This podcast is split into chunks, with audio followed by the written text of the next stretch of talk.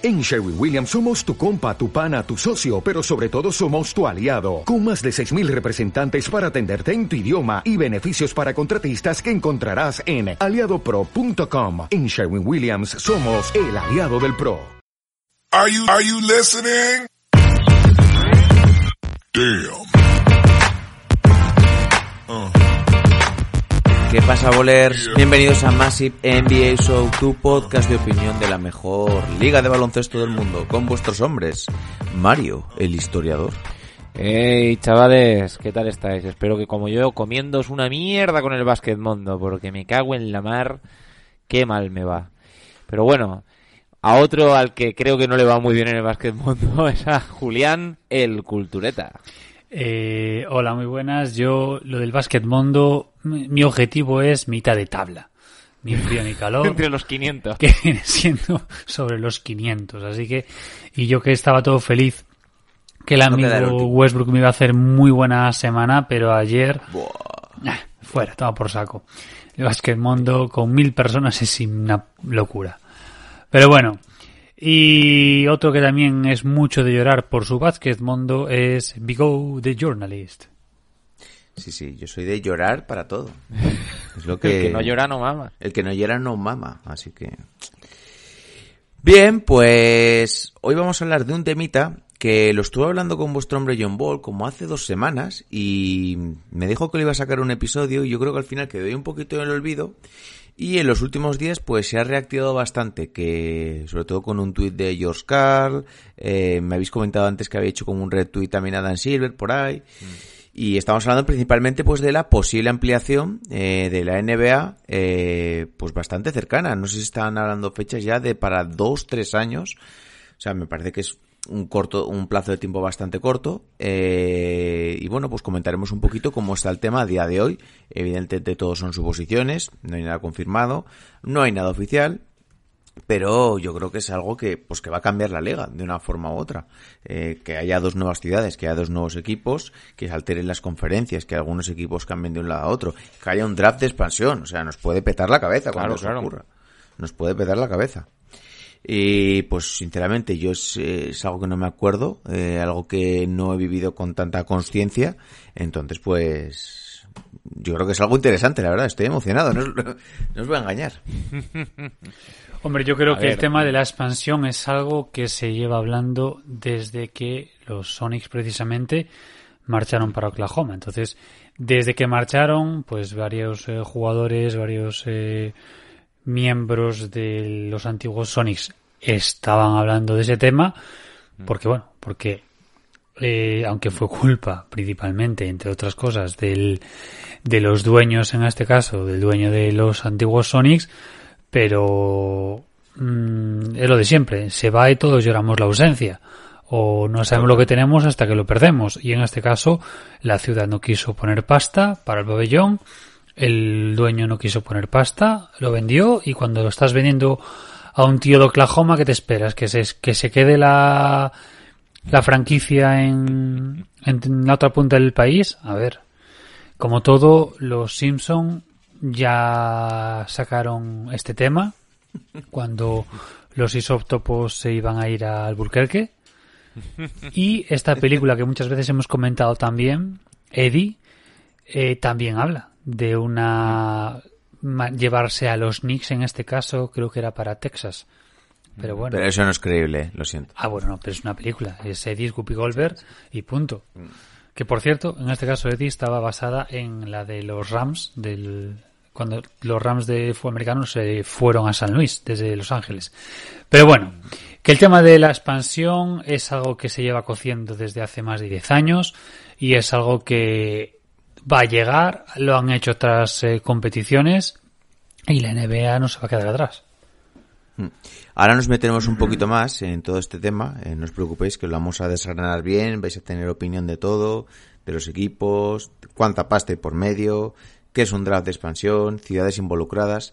Pero luego, en la segunda parte del episodio, eh, pues si no llevamos tres horas hablando, eh, toca hablar un poquito de un tema que me ha gustado mucho, un artículo que hemos publicado en la web eh, de vuestro hombre Mario, acerca de cómo tiene que jugar un buen pivote en la actual NBA. Así que, pues como te tenemos hoy con nosotros, nos lo vas a explicar un poquito, ¿no? Sí, hombre, yo creo que mm, para todos es conocido, digamos, el cómo es el nuevo pivot, pero yo creo que había que ponerlo un poco por escrito y, y, digamos poner esos cuatro esos cuatro jugadores que yo creo que mejor representan ese nuevo pivot eh, moderno, que es la única manera en que un pivot sea una estrella en la NBA de hoy, de hoy, de hoy por día. Porque ya no queda mucho hueco para pues los Dwight Howard, eh, los Shaquille O'Neal, No. ese tipo de jugadores, ¿no? Lamentablemente eh, gente como Dramon pues siguen con el Dramón, ¿no? O sea, ¿no? el comedión ya se acabó. Ahora es Dramón y es para ser jugadores pues que están ahí para complementar, son jugadores especialistas que pueden hacerte un gran papel, que son muy importantes en una rotación, pero que ya no pueden ser estrellas. Bien, pues si os parece le vamos dando y nos metemos ya de lleno en el tema, que la verdad me apetece bastante. Eh, así que cuando las noches de NBA se hacen largas y los días pesados, siempre tendréis más NBA para pasar un buen rato. ¡Comenzamos! We just want our respect. He made Yusuf Nurkic a screensaver. 15-14. The Kevlar bench is going nuts. Rob wants his respect. Coach Vogel wants his respect. Disrupt Rondo. He puts it in. Here's Davis 4-3 in the win. Oh, it's good. Anthony Davis has won it for the Lakers. Our organization want their respect. Laker Nation want their respect. Walton can tip it. Bryant with the save. Oh, you gotta get a shot here. Final seconds. Bryant for the win. Bang!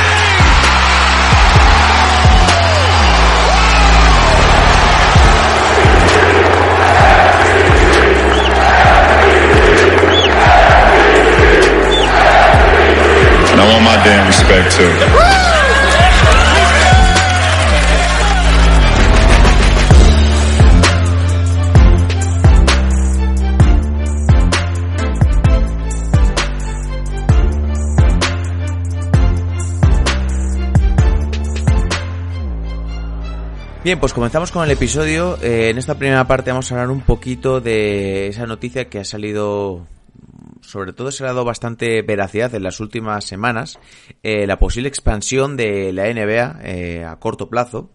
Las últimas informaciones, si no estoy equivocado, han salido de Brian Windhorst de ESPN, eh, lo cual pues eh, no quiere decir no sale pues en el periódico de tu tía o de la plaza de tu pueblo, que tiene un poquito menos de veracidad.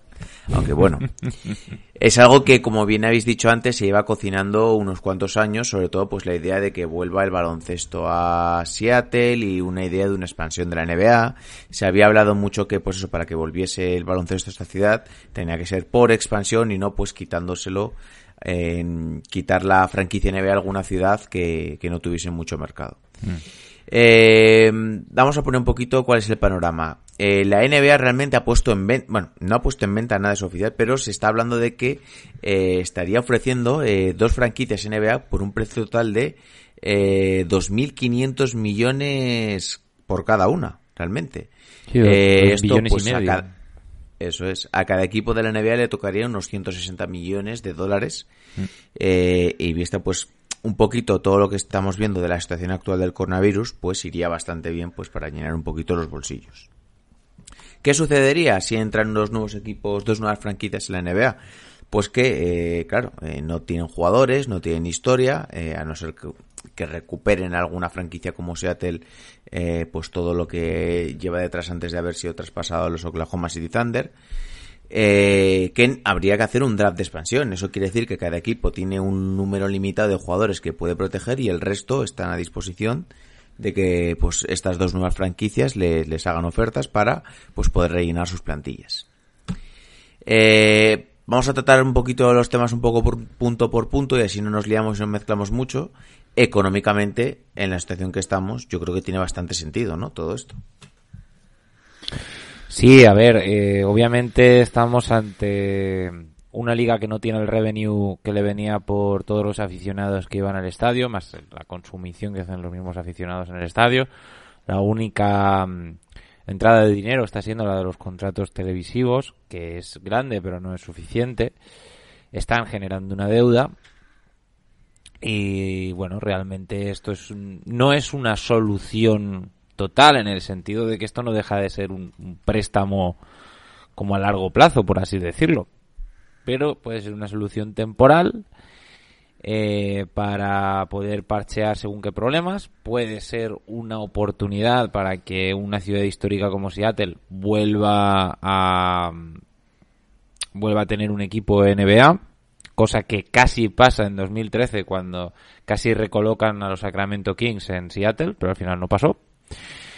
Y eh, puede ser la oportunidad para otra ciudad, probablemente Las Vegas seguramente, eh, consiga también un, un equipo NBA y sobre todo pues mm, puede ser muy interesante como me decíamos al principio el posible draft de expansión que puede haber que recordemos que es un sistema por el cual eh, los equipos pueden proteger a un cierto número de jugadores y otros jugadores los tienen que dejar desprotegidos. Esos jugadores desprotegidos los puede recoger ese equipo de expansión para formar su equipo.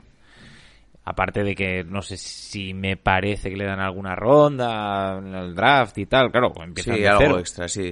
Se tiene algún tipo de ayuda. No sé exactamente ahora mismo cómo funciona, pero tendría todo el sentido, claro. Eh, al final cada equipo se tiene que componer por una base de novatos, ¿vale? Tiene que tener derecho a unos novatos. A ver, hay, Eh, hay casos célebres, por ejemplo, cuando Minnesota Timberwolves entró eh, como equipo de expansión, cogieron de los Detroit Pistons, de los Bad Boys, a, a Mahon, que justo el año anterior había ganado la, la NBA, como, como a la pivot de los Detroit Pistons, eh, de los Bad Boys, del 89, si no me equivoco. Es decir, que puede mm, ser el jugador que sea mientras no lo protejan. Puede ser desde un Pritchard en Boston hasta un, ¿qué te digo yo? JJ Redick si por lo que sea no lo protegiesen. Mm, Es un fenómeno muy interesante y que se ve muy poco frecuentemente, obviamente. Realmente creo que cada equipo tiene eh, ocho huecos, ocho plazas de, para proteger. Que luego nos meteremos un poquito más en eso. Tema ciudades. Eh, Julián, se estado especulando. Las Vegas, Seattle, Louisville, Kansas. También he oído México, que me va a reservar un poco la opinión para luego. Eh, también he oído Hawái. Eh, yo creo que lo que más sentido tiene es Las Vegas, Seattle y todo lo que salga de ahí para mí es una sorpresa. A ver, el tema de, bueno, incluso se llegó a hablar recuperar Vancouver, que intentar recuperar Vancouver es un- sería una estupidez, porque ya no funcionó una vez, ¿para qué vas a Ni a intentar Vancouver le interesa. O sea, es que no, no, ya no funcionó y Vancouver, igual que Montreal, eh, son ciudades de, de hockey. ¿Monreal? Mm. Sí, Montreal también se, se, se habló en su momento. Pero quiero decir, eh, Toronto funciona porque Toronto no es Canadá. Toronto Claro. tiene cada, de canadiense lo que yo de rubia, vamos. Para, para empezar, no es una zona francófona, que ya es una barrera dentro de lo que cabe. Ya, claro, o sea, y, y Vancouver sería absurdo eh, si, si tiras, o sea, que no montas la de Seattle y montas la de Vancouver a, creo que está hora y media, si no me equivoco. O sea, Mm. es absurdo. Pero bueno, mm, cojo la de, empiezo por el final, con la de México. Eh, lo de México se habló, eh, es incomprensible. De hecho, también NFL hace partidos internacionales en México, en México DF, y la NBA montó su G League, bueno, su equipo de G League, o uno de ellos, eh, creo que iba a ser este año, en DF. A ver, mm, es un poco absurdo lo de mandarlo a DF. Lo que, ya no solo por la barrera del idioma, sino porque México DF es una bestialidad de ciudad. Aparte de hay un problema de que de, de delincuencia que por mucho que Chicago o Detroit sea una de las ciudades con mayor delincuencia de, de Estados Unidos o de las que más eh, están vamos muy lejos de lo que es DF. Entonces para mí es absurdo o sería totalmente absurdo. Aparte que no tienes el poder o el digamos el, el potencial económico que puedes tener en cualquier otra ciudad media de Estados Unidos. Entonces, Y que sería un caso muy curioso donde el fútbol pro- muy probablemente estaría por encima, ¿no? O muy por encima en audiencias y en interés del baloncesto. Claro, Por porque mucho que A ver, vosotros pensar en jugadores que no quieren ir a determinadas ciudades, van a querer, yo lo, yo lo digo en serio, van a querer ir muchos jugadores eh, a la- una franquicia que esté situada en México Que DF. no, que ya- Yo sé que esto enfadará igual a la gente que vive en México. Pero y si ya pasó pero- con Vancouver, cuando fue de los Vancouver Grizzlies pasó lo mismo. Y, y repito, Sí, con con- Toronto no pasa porque Toronto está a media hora de Búfalo o 45 minutos de Búfalo y está, o sea, Toronto es una ciudad socialmente estadounidense, salvo que son mucho más educados y tal, pero, pero que son canadienses al fin y al cabo, pero es otro rollo. A ver, recordemos lo que lo que estaba diciendo Julián en el draft de 1999, si no me equivoco. Eh, en segunda posición cogen a Steve Francis los Vancouver Grizzlies y Steve Francis dice que es que no se va a presentar, que él no va a ir para allá, entonces que lo traspasen, que hagan lo que quieran, pero que él no se va a presentar. Y se ven obligados a traspasarlo y acaba en, en Houston con Yao Ming al tiempo. Eh, claro, esto puede pasar también con una franquicia en México. Pero dime si no sería divertido eh, que cuando en el draft le, le dan la llamada del GM, eh, el chaval coja la llamada y se escuche ¡Bienvenido! Vamos a divertirnos, vamos a pasarlo chévere, ya verás, vamos a jugar a baloncesto. Eso es maravilloso. Yo no lo veo. Antes, antes eh, se va una franquicia de fútbol americano a México DF que de baloncesto. Yo creo que México no es un, bueno, no- probablemente nos quede en la boca en comentarios y tal, pero por lo que se lee en, ESPN o E- ESPN Deportes, eh, no, no, México no. Entonces, realmente la clave Las Vegas y Seattle. la clave es Las Vegas y Seattle es lo que se ha hablado desde, desde un primer momento. Seattle, por lo romántico de volver en este caso a esa ciudad, porque... Y porque hay mercado. Y porque hay mercado. Es una ciudad que te coge mercado canadiense, que te coge mercado desde el norte de Estados Unidos, que te coge todo el estado de Washington, que es un estado muy importante. Es un estado a nivel económico importantísimo. Recordemos que ahí está, si no me equivoco, está Amazon, está Microsoft, está eh, este, la de los cafés, leches. La de los cafés de cinco Starbucks. pavos. Starbucks. Starbucks. Bueno, es que el dueño de Starbucks fue el, el último dueño, an- o sea, antes de Clay Bennett, que fue el que lo, lo movió a Oklahoma, el dueño de Starbucks era el dueño de, Sí, sí, sí, de por eso, por eso. Que sí, y de hecho, es decir, hay pasta por un tubo. Y de hecho, el nuevo, bueno, el nuevo, el viejo pabellón, el Kia Arena, que es viejo, pero viejo, viejo, viejo, eh, eh, Jeff Bezos, el de Amazon, eh, en vez de ponerle, bueno, se intentó meterle patrocinio ahora con, con temas de Alaska Airlines o incluso con Amazon, pero Jeff Bezos que puso la pasta, o uno de los que puso la pasta, dijo, no, le vamos a poner eh, Climate Change eh, Pledge o no sé qué leches. Eh, Pongo esto en contexto, o sea, el tema del pabellón, que fue uno de los grandes problemas eh, de que la franquicia se fuera de Seattle, Mm. el Kia Arena es un pabellón andrajoso, es un pabellón, o sea, yo estuve en Seattle y el pabellón es lamentable. O sea, ¿qué pasa? Que cuando se habló del tema de este, se decía de montar un nuevo pabellón en una zona de la ciudad donde están el estadio de los Seattle Seahawks de, de fútbol americano y de los Mariners de béisbol, que hay terreno de sobra, pero decidieron mantenerlo en el donde estaba antiguamente, el Kia Arena, que está al lado del pirulo este mítico de Seattle. Bueno, Hacerle una reforma, una chapucilla. Claro, pa'lante. pues que al final, al, final, al final es lo que han hecho. Han metido pasta por un tubo.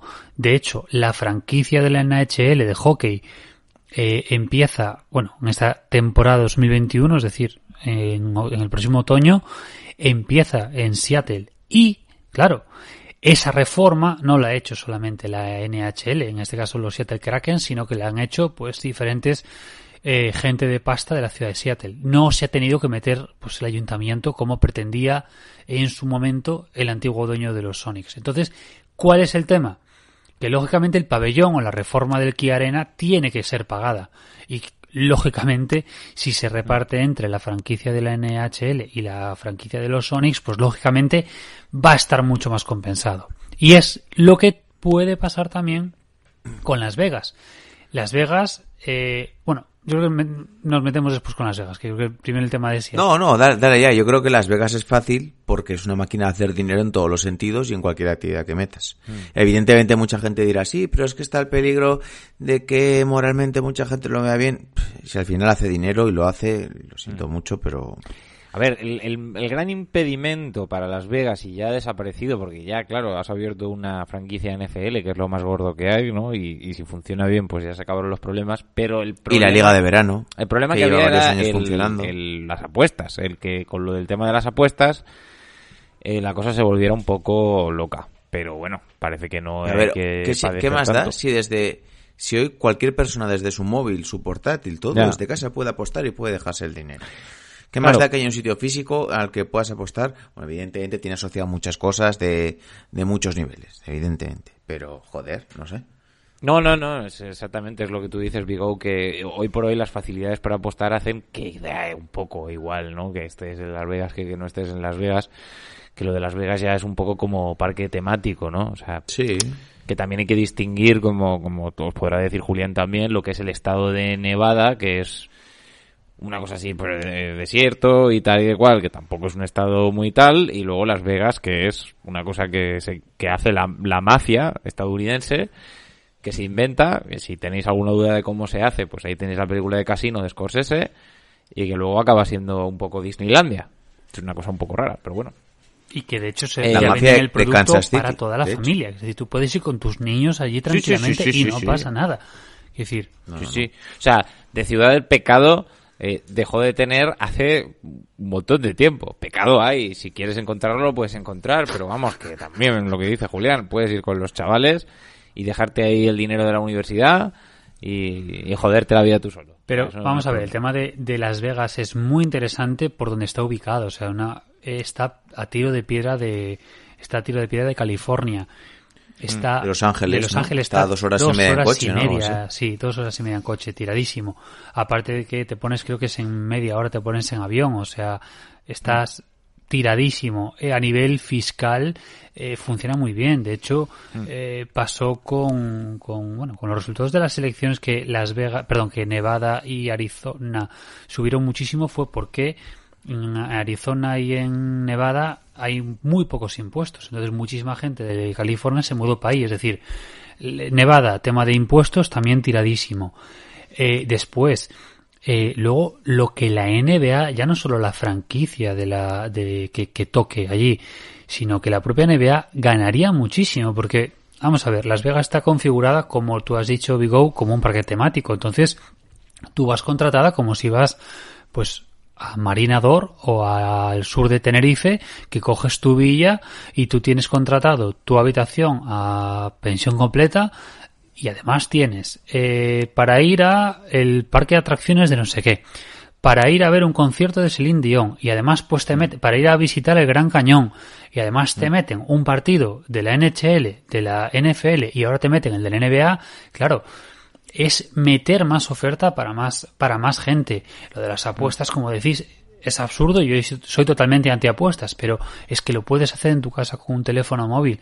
No tienes que meterte en los casinos. Y lo de siempre. Se Que- mete en esa que mierda si quien lo quiere. Piensas, que si lo piensas, joder, es una pena que no se hiciera el Eurovegas ahí en Monegros porque te hubieran podido poner una visita al Pilar, un partido de Zaragoza y pues no sé, y, jugar y una, y una escapadita a la nieve en, en arriba, en Jaca. Claro, claro, o sea, un, un buen plan, plan maño, pero un buen plan. Eh, yo lo único que querría decir al, al- para acabar, digamos, o para finiquitar el tema este es eh, los que os preguntéis por qué pasó lo de Seattle, que puede que alguno se lo pregunte. Es muy sencillo, eh, lo que dice Julián, tenían que tenían que comprar un nuevo estadio, van al ayuntamiento, el ayuntamiento les dice que no, que el dinero público no está para eso, que me parece muy bien. Eh, aquellos no saben muy bien qué hacer. eh, deciden vender el equipo, el de los Starbucks. Se lo vende a un tal Clay Bennett que le jura y le perjura que no se mueven de Seattle. Se lo da. El tío vuelve a hablar con el ayuntamiento, ya sabiendo que le va a decir que no, le dice que no, y aquel mueve el equipo a Oklahoma en menos que canta un gallo. Y a día de hoy, Clay Bennett sigue siendo quizá la persona más odiada en Seattle. Ya está. Eh, recordemos que, bueno, ya el movimiento de Sonic, eh, Sonic's Gate, eh, tiene una web maravillosa. Eh, hay un documental que está, está, bueno, está en YouTube. Está la versión corta de 40 minutos y la versión de dos horas. Es un documental de 2009 que merece la pena mucho verlo. Lo que pasa que también es cierto que cuenta lógicamente la perspectiva de, de- de la gente de Seattle. Entonces eh, es un poco parcial, pero es muy interesante. Y George Call es ese hombre que lógicamente como leyenda que es de, de los Sonics ha tirado mucho y siempre está con el Bring It Back. Pero eh, otro caso interesante es Gary Payton. Gary Payton, sabéis que es un jugador que lógicamente es leyenda en los Sonics y que en condiciones normales tendría su camiseta re- retirada. Pero eh, él dijo, y bueno, sus declaraciones están ahí, eh, que se niega a que su camiseta esté, o sea, esté colgada en ese pabellón, que yo creo que ni lo nombra cuando habla de Oklahoma.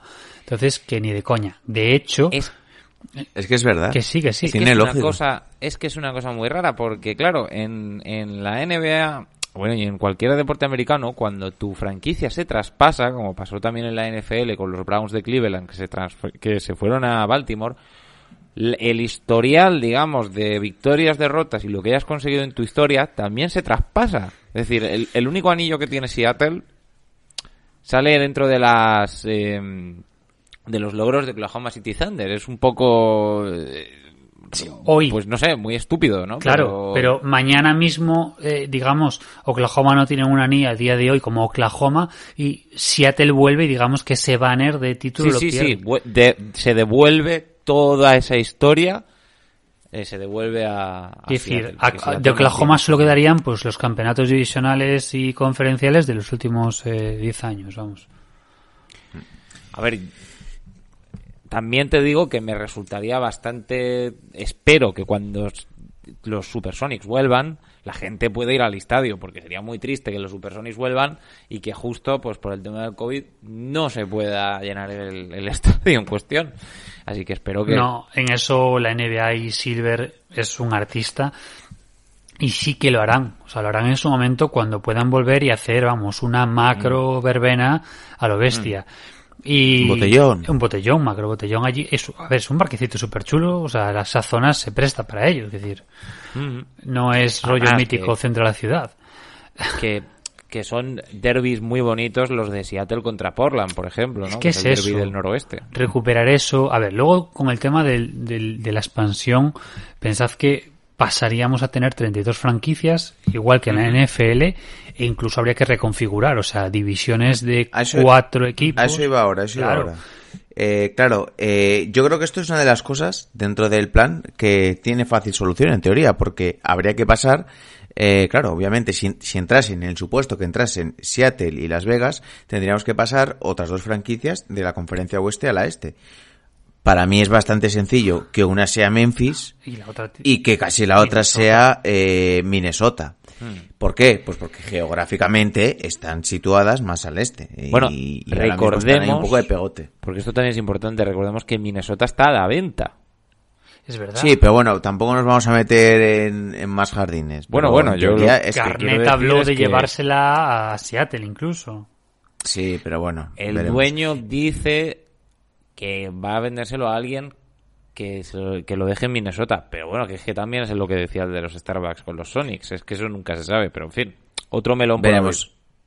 Y eh, se apuntaba otra posibilidad de que se traspasase eh, Nueva Orleans al este, que bueno, que geográficamente tampoco, No, eh, tampoco está mal, problema.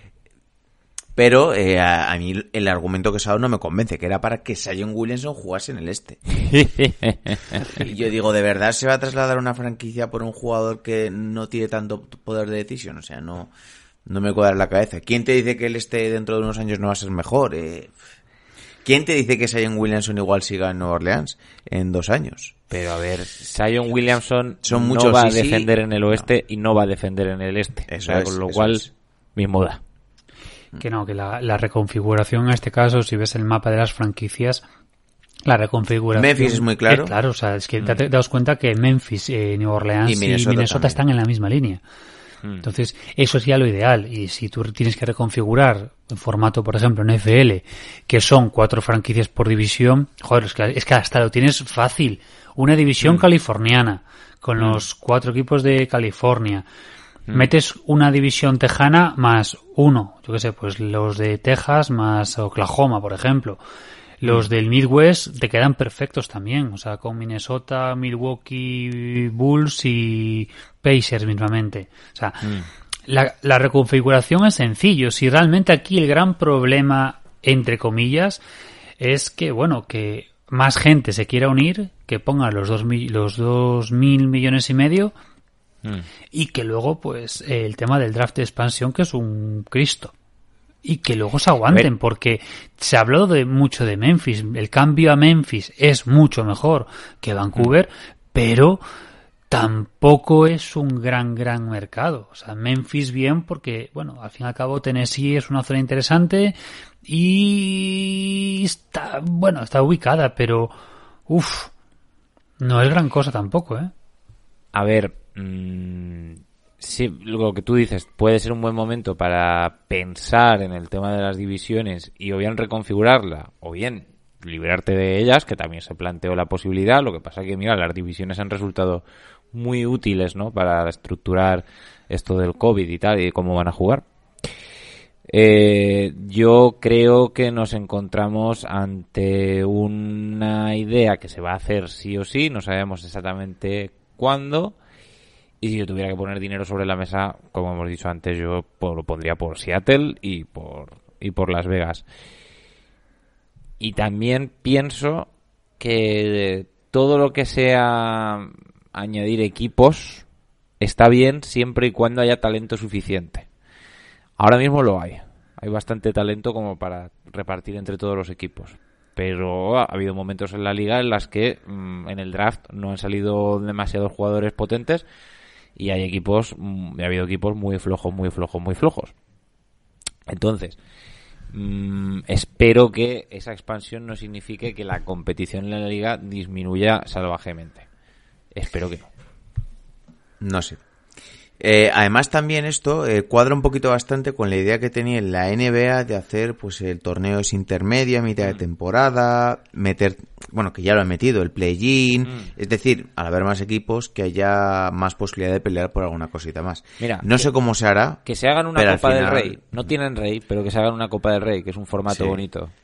A mí he de decir que lo de la Copa no me acaba de convencer, pero sí que es cierto que algo nuevo tienes que hacer con la ampliación. Y sí que es cierto que empiezan a ser demasiados equipos. Se ver. ampliaría el calendario. Realmente no yo- tiene ese, yo no, no movería, de hecho yo no, a mí lo de los 82 partidos no me gusta, yo lo bajaría a 70 o 72 siempre y cuando metas esa copa Danone en el medio, pero La Copa Yo tampoco bajaría muchos más, ¿eh? Porque no, 72 como este año está bien, o se- sí, ese formato que habíamos comentado alguna vez de 4 con tu división, 3 o 2 o 1, o sea, que decir, 4-3-2 es para mí es lo ideal, pero bueno, depende de si tú reconfiguras la cosa que te cambia. Pero entre 72 y 82 es ideal.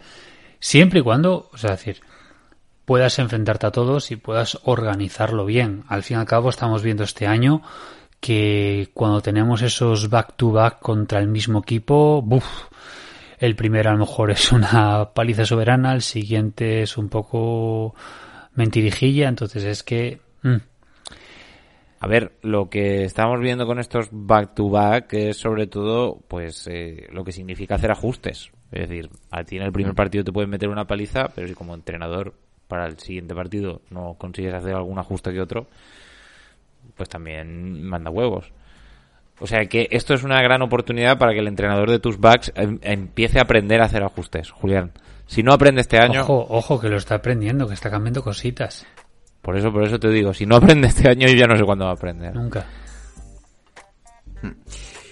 Bien, chicos, pues yo creo que hemos abordado bastante bien el tema, eh, ha quedado bastante clarito. Eh, según vayan surgiendo nuevas informaciones, eh, eh, a día de hoy todo esto, pues no hay nada oficial, todo esto son especulaciones. Es cierto que cuando pues salen de ciertos periodistas, de ciertos medios, le damos más veracidad y por eso lo hemos comentado. Pero según vayan saliendo nuevas cositas, las iremos comentando. ¿Qué os parece si metemos una pausa y continuamos con la segunda parte del episodio y hablamos de los pivots? Perfecto. Venga, va. Dentro intro. Oh, no, no, no, no, no, ladies and gentlemen. That's not what's on my mind. Not the Jets and the Giants, not even the Cowboys right now, not LSU, Alabama. None of that's on my mind. That's not why I'm sitting here ticked off. You don't do what the hell they did yesterday. You don't do it unless you fired the man. But how do you come out in a press conference with a straight damn face and literally say with a straight face, we were supposed to be better than this with the roster you have accumulated? How do you do that? How do you do that?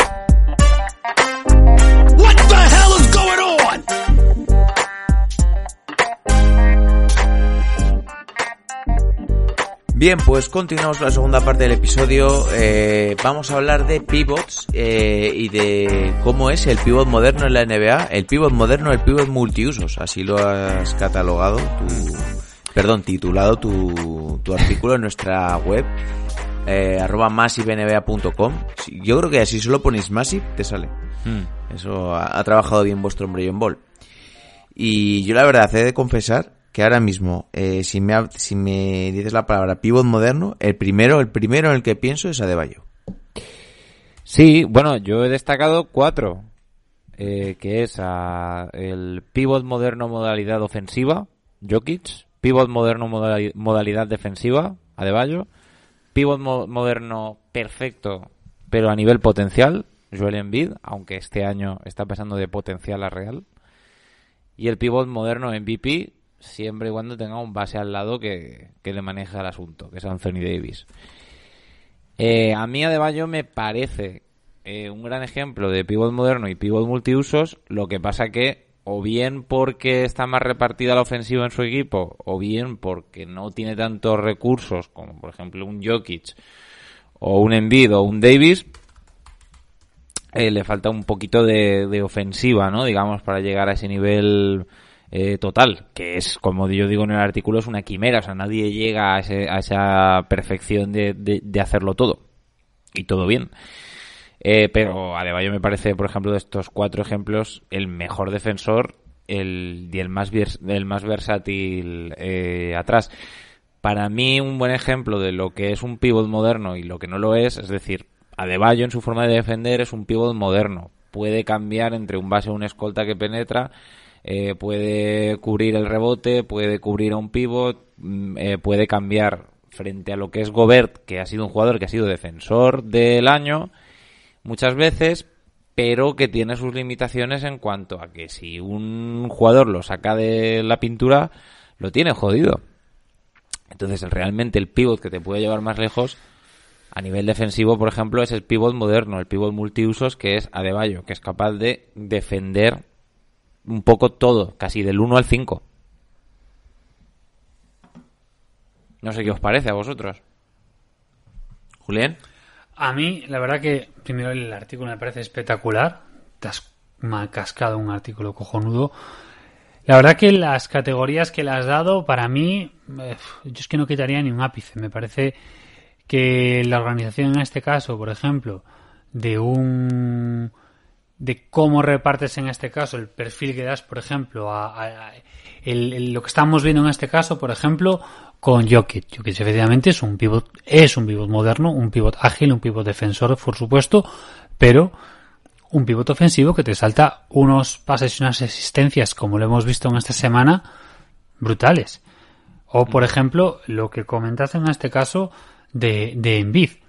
Exactamente igual, o sea, que lo vemos como un potencial MVP, pero que como que le falta algo más. Y luego la clase, en este caso, de pues pivot MVP, o sea, la- lo que estamos viendo con Anthony Davis, lo que vimos la temporada pasada, y que con alguien al lado es fundamental.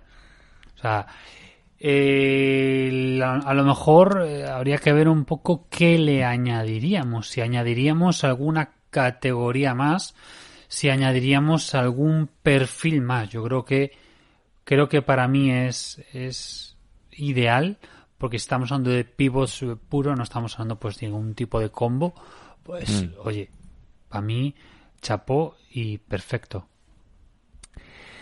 Yo también te lo agradezco mucho.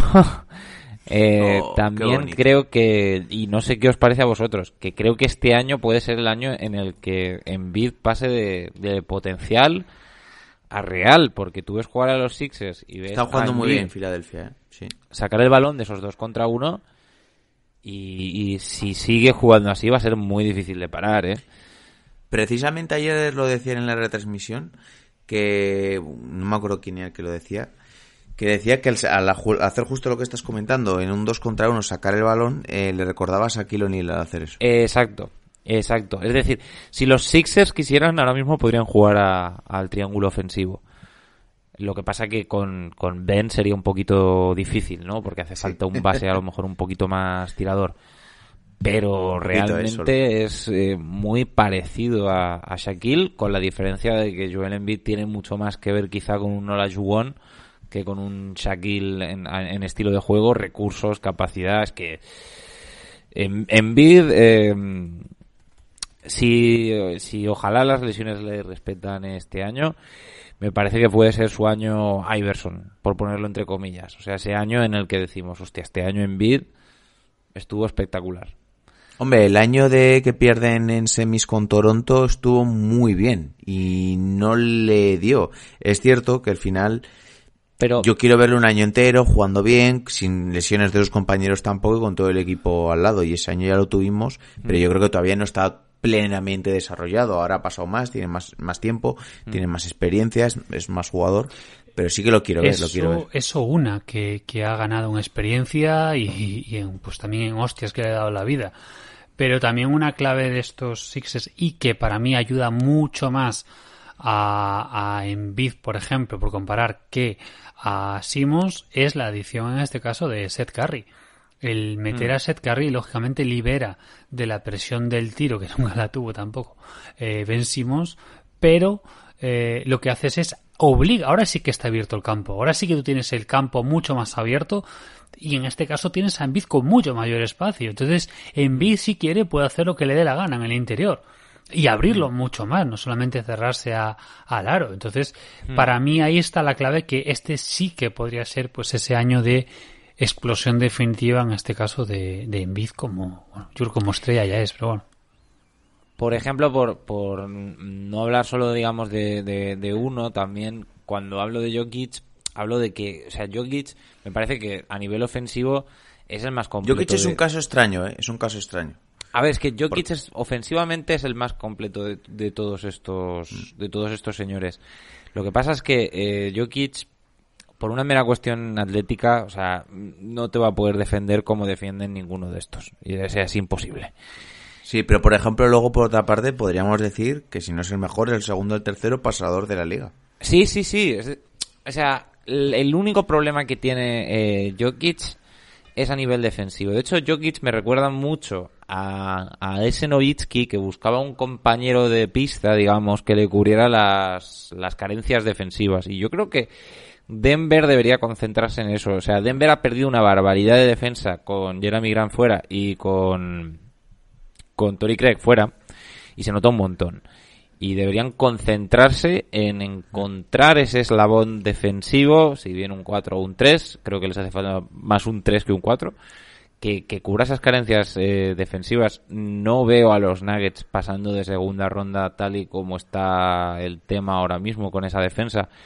Entonces, mm, Jokic es un pivot moderno, que duda cabe, quizá el más moderno de todos, pero necesita un plus defensivo, alguien que le ayude a nivel defensivo. Pero ahora voy a decir una cosa. eh, a, de- a mí Adebayo me encanta, es un jugador que me encanta. Eh, además es muy joven y creo que igual quizás ahora para, para un equipo, creo que se puede adaptar a cualquier jugador, a cualquier estrella. Imagínate meter a Adebayo en Boston, por ejemplo. Sí, sería eso pues, chocapic. Pero eh, el mejor para mí sin duda, sin ser realmente un pivot, es Anthony Davis porque de todos estos, ¿a cuál le darías el último tiro? A ver, o no cuál le darías el último tiro, ¿a cuál le darías más últimos tiros? a ver, Davis es eh, sin duda eh, el más... El interior perfecto. O sea, el más indicado para ese último tiro que tú mencionas. Pero Davis tiene el problema, que creo que no lo tienen ni Embiid, ni Adebayo, ni Jokic, que Davis necesita un base que le maneje el asunto, un base que le lleve las cosas, sea Ray John Rondo, como ya pasó en Nola antes de llegar a los Lakers, o sea LeBron James, o alguien que le maneja un poco el asunto y le haga llegar los balones donde a él le gusta. Si no tiene a ese enlace, digamos, le cuesta mucho. O le cuesta no hacer números, pero le cuesta mucho dominar el partido de la forma en la que lo domina eh, ahora. Entonces, ese es la, la digamos, la, el problemilla que yo tengo con, con Anthony Davis como, como pivot moderno, como pivot multiusos. Porque en este caso, quizás Davis, pese siendo como es un gran pivot moderno, quizás sea, digamos, el más ah, antiguo de estos pivots modernos, me refiero, Sí. porque son ese tipo eh, pivots clásicos que, que, que necesitan pues su espacio su espacio territorial. De hecho, pues una de las cosas que se habló mucho eh, con su llegada a, a, a Lakers era precisamente esa conexión que parecía que volvía en este caso ese eh, Magic Karim de los 80 con LeBron y, y Davis precisamente por ese por ese rollo. Pero sí que yo, sin duda, claro que le daría el último, el último tiro más que nada, el último balón, eh, se lo daría a Davis, que haga lo que le dé la gana, porque tiene poderío, tiene fuerza, tiene tiro para hacer lo que le dé la gana. O Incluso, si quiere, hasta, hasta pasarla. Claro que necesita un base al lado, pero es que realmente lo decimos con Embiid, por ejemplo, también necesita un tirador al lado o un base. Se genera también, es cierto que se genera el mismo, pero no sé, Cuando está armado Claro. para posicionarse. A ver, el, el problema, el único problema de Embiid es que por una cuestión de forma física, si no tiene un base al lado que le gestione el asunto, puede acabar muy, muy reventado. O sea, acordémonos en los playoffs de la burbuja cuando no tienen a, Ben Simmons, ¿no? Y tiene que ser un poco él que se tiene que procurar todo en la primera parte. eh, está reventando a los Celtics por dentro y en la segunda parte el pobre iba arrastrando la lengua que no podía con su, con su alma pero es por una cuestión de mm, forma física que, que yo creo que este año está quizá en su mejor forma física. O por lo menos no se tiene que esforzar tanto como otros años. O no se come un Big Mac antes de los partidos. O no sé, como un Big Mac también, ¿no? Que está, que está muy bien. Y luego en, en menciones honoríficas he puesto a unos jugadores que yo creo que, que pueden eh, llegar a definirse como pivot moderno, pivot multiusos, pero que por unas cosas o por otras pues no acaban de meterse en la lista. Sabonis más que nada porque mm, tiene que ser más, o sea, tengo que ver más consistencia, que, que lo haga durante toda una temporada, ¿no? Como está haciendo ahora y, y lo podré meter en la lista. Eh, Julius Randle, que no es un pivot, pero bueno, eh, por esa capacidad de hacer triple dobles lo, lo he metido un poco. Pero Randall, eh, lo mejor que le puede pasar a los Knicks ahora mismo es mm, venderlo, eh, porque ahora tiene un nivel de mercado muy alto y puede que saquen cosas que les vengan muy bien para la reconstrucción. Eh, eso o intentar meterse en playoffs en la octava posición y caer en primera ronda. Lo que más ilusión les haga. Pero creo que lo que mejor les viene, porque es un Randall que acaba contrato, es venderlo e intentar sacar algo. Carl Anthony Towns, que tiene un problema defensivo enorme y que siempre lo ha tenido y que ahora, pues con todas las tragedias que ha pasado, del pobre Y hombre mental. bastante que juega baloncesto. Y luego DeAndre Ayton es el que me parece mm, más prometedor, pero como tiene a Chris Paul y tiene a Booker ahí, em, la ofensiva, pues él no tiene por qué comprometerse tanto. Me Y gustaría que tiene verlo horchata, ¿eh? mm, Tiene horchata, ¿eh? asumiendo más ofensiva, pero bueno. Que digo que tiene poca sangre, ¿eh? También, ¿eh? Ayton es un poquito Sí. pecho frío, sí. Yo diría, yo ya y- y voy a sobre reaccionar como lo haría John Ball. Eh, Bring, bring them closer. metería a Weisman, ¿eh? Sí, sí, a ver, en- de un modo muy, muy, muy pollito, A mí me está Muy, gustando muy, mucho, muy, ¿eh? primitivo y muy potencial. Podemos meter a Wiseman. Y Pero eso que está haciendo muchas cosas mal, está perdiendo un montón de balones en la cabecera por querer son- hacer cosas a veces que no son. son Pero yo le he visto una agresividad y unos fundamentos y sobre todo una flexibilidad para la hora de- a la hora de, defender y poder cambiar con ciertos jugadores más bajitos que me ha gustado. Es cierto que es un, un proyecto todo, pero bueno, veremos. De todas maneras, quiero decir que con este artículo no quiero decir que los pivots que no sean así están condenados al ostracismo. O sea, es decir, estos pivots que son más tipo Dwight Howard, pivots clásicos, Drummond, eh, Achiwa, por ejemplo, ¿no? Son pivots que tienen su utilidad y muy importante y en una rotación te pueden solucionar muchos problemas y a lo mejor hasta los necesitas seriamente. Lo que pasa es que no pueden ser... eh, Hombre, que lo pregunten en Boston.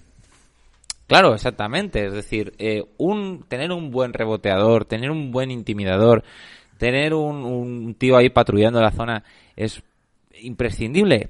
Pero no puede ser tu, tu estrella, no puede ser tu pilar del equipo, porque no vas a ganar nada así. Y ese es el problema, por ejemplo, que tienen los Jazz, que le han dado 205 millones a un tipo que si bien lo que hace lo hace muy bien, no encaja en la cultura o en la filosofía de la NBA ahora mismo. Entonces, estos tipos tienen una utilidad tremenda, pero no puedes sobrepagarles ni puedes construir el equipo en torno a ellos, porque la vas a cagar. La vas a cagar. Como diría Shaq, le has dado 200 millones a un jugador que te metió 11 puntos por partido. Es un gran ejemplo para los jóvenes. A ver, Shaq es un cachondo, pero si el, el problema de Gobert es que cuando llegan playoffs y llegue uno que le vaya a sacar, cualquiera de estos que he mencionado, cual- que, le- que le vaya a sacar de la zona. Jokic, si Jokic lo Jokic lo, lo hizo y lo, y lo hundió. Es que En es cuanto eso. lo sacó fuera, se limitó a tirar de tres. Y, y es que está anulado. Si Utah consigue encontrar, y Jacobo, si lo estás leyendo, te animo a, a- a que digas si se te ocurre alguna solución. Si Utah consigue encontrar a una tercera pieza que cubra o que pueda cubrir estos defectos, pues eh, a tope. Pero si la va a encontrar, la va a encontrar por el draft, porque es Utah. Y no sé Oye, yo por si cierto, cuando hagamos un episodio que lo dijiste el otro día, Mario, de, de los puretas de, de Utah, tenemos que llamar a Jacobo, ¿eh? Sí. Sí, sí, hombre, es nuestro, nuestro enlace, nuestro cartero.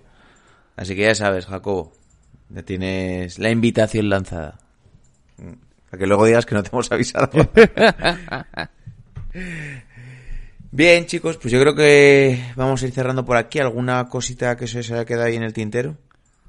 No, Por ir cerrando. creo que yo me he quedado bastante a gusto. ¿Te has quedado a gusto? ¿Has, me queda descarga- bastante- has descargado bien? Eh, sí, sí, sí. Bien, pues eh, os recuerdo que podéis escuchar el programa en las plataformas habituales, Evox, iTunes, Spotify, Apple Podcasts, eh, nuestras redes sociales, eh, arroba MassiveNBA con dos S, en Twitter e Instagram. Y pues para artículos tan molones como este que os acaba de escribir eh, vuestro hombre Mario, que os recomiendo que le echéis un ojo y que lo leáis, porque al final pues tiene su encanto leer las cosas con un poquito de calma, eh, con un café o con una cerveza, lo que queráis. o, o sin nada, vaya. Eh, pues tenéis nuestra web eh, massivenba.com. Eh, que justo también ha subido hoy Julián un artículo que además lo he subido yo antes de tiempo. Me dice, pero si no lo he acabado. me había adelantado, me había adelantado. Que hablas precisamente de Boston también, ¿no, Julián? Eh, un poco comentar ese Boston actual con ese, digamos, liderazgo en este caso desde el banquillo como Brad Stevens y que no es un equipo que tenga la necesidad de tener una superestrella, sino que en este caso pues los dos grandes, los dos mejores jugadores se reparten un poco ese liderazgo, pero que tampoco sin necesidad de ser totalmente pues eh, eh, lo- los que los que lleven todo el protagonismo, sino que más bien es el propio banquillo quien dirige y quien crea pues ese estilo de juego tan tan espectacular, tan bonito. Me estoy riendo porque estoy viendo el tweet que ha puesto de Twitter. Dice, hay dos tipos de personas, los que leerán el artículo de Julián Güe de la web de Massive NBA y los que, y sale un gif de Pablo Motos y enfrente de Kiko Rivera tocando el violín. Bueno, tocando como el violín al revés. Eso es. No, no, no está, está al revés. Sí, sí, sí, sí, empieza al revés. Es Es que me cuando le ver, invito, lo- voy a dar. el muy A ver. ñordo se puso el violín al revés. A ver, ¿qué le pides? A ese- Ah, eh, Así que se lo ha puesto al revés, sí. Yo también me lo hubiera puesto al revés, de reconocerlo. Hombre, pero digo yo que tú A- tendrás más neuronas que ese tío, ¿no? Sí, sí, sí. An- antes has dicho si se había quedado algo en el tintero. eh, ah, es, es bonito ver que hay cosas que no cambian porque Tips ya ha hecho la llamada a Taz- a Tag Gibson. Por lo de... Sí, que han echado a quién era. Sí, sí, no, no, que pare- según Shams, mm, Tag Gibson se va para Nueva York. O sea, es- no puedes tener a Tips sin, sin Tag Gibson. Sí. Y a. Rosworth porque no le dejan. Mm. Y Den porque está con muletas o, si no, Sí, sí, y no a lo mismo, no igual repesca, si se le lesiona algún interior, eh, no hay, Joaquín no. Bien chicos, eh, lo vamos a ir dejando por aquí, eh, nuevo episodio lo tendréis el domingo con los crímenes de la calle Laurel, con vuestro hombre John Ball, Dr. J, The Tourist, eh, y toda la banda, toda la banda del patio. Así que se han despidiendo de vosotros vuestros hombres Mario el historiador, el pivo de la NBA. Bueno, chicos, eh, no dejéis de pisar la pintura, pero de vez en cuando salid a tirar de un triple. Vuestro hombre Julián el cultureta. Pues nada, que disfrutéis, que, que os pongáis a dieta, que ya estamos en el enero normal y corriente. Eh, No lo dejo para lunes, Luca. ¿eh? que no hagáis como Luca y como Harden. Y que nada, que disfrutéis del fin de semana. Y que nada, que en breve nos volvemos a escuchar. Y leed el artículo que. y Leed el artículo. Leed todos. Leed todos los artículos, por favor. a leer todos. todos, todos, sí hay un montón. Y va a haber más. Amenazamos como. de vosotros vuestro hombre dijo un saludo a todos y pasar un gran fin de semana. Venga chicos, chao chao.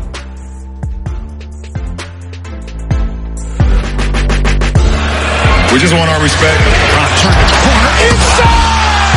He made Yusuf Nurkic a screensaver. 15-14. The Kevlar bench is going nuts. Rob wants his respect. Coach Vogel wants his respect. Disrupt Rondo. He puts it in. Here's Davis 4-3 in the win. Oh, it's good. Anthony Davis has won it for the Lakers. Our organization want their respect. Laker Nation want their respect. Walker can tip it. Bryant with the save. Oh, you gotta get a shot here. Final seconds. Bryant for the win.